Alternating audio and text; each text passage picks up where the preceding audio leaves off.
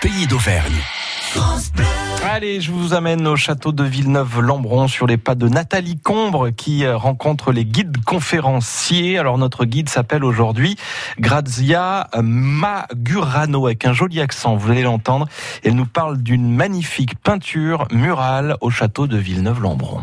Oui, alors je dis juste deux mots sur le propriétaire qui est à l'origine de cette peinture murale. Il s'agit de Rigaud d'Oreille, qui est le symbole d'une véritable ascension sociale. Il est né en 1455 dans le premier château du village mm. et il est euh, devenu rapidement ambassadeur, maître d'hôtel auprès de quatre rois de France. Donc c'est quand même euh, remarquable de garder la même fonction. Il s'agit de Louis XI, Charles VIII, Louis XII et François Ier. Mm-hmm. Bon, il va décéder en 1517 il nous laisse tout de même une magnifique, pardon, un magnifique ensemble de peintures murales qui sont présentées dans la galerie nord du château. Dès que l'on pénètre dans la cour intérieure, on les voit bien. Donc elles sont dans cette galerie nord appelée galerie de Rigaud. Mhm. de Rigaud d'oreille, bien sûr. Alors ce sont des allégories hein, principalement. Hein. Oui, alors on a deux images, un astrologue et le portrait de, de Rigaud lui-même sous Louis XII. Et moi, je me suis plutôt intéressée à deux peintures allégoriques que l'on va expliquer. Il s'agit de deux créatures fantastiques qui s'appellent Chicheface et Bigorne. Mhm. Alors Chicheface, commençons par elle.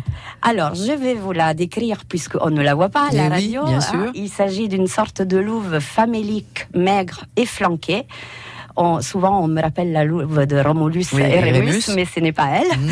Ou souvent on nous dit la bête du Gévaudan. Mhm. Mais non, donc revenons sur Chicheface. Mhm.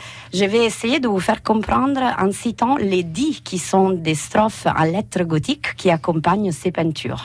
On va voir, Nathalie, si vous comprenez de quel type de femme se nourrit cette bête famélique.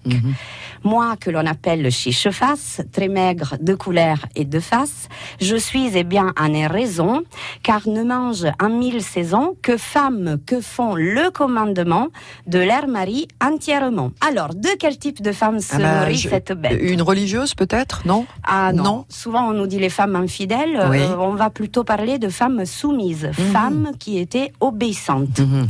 À l'opposé, vous voyez, il y a une bête vraiment euh, différente, hein. elle est grasse, obèse, dodue.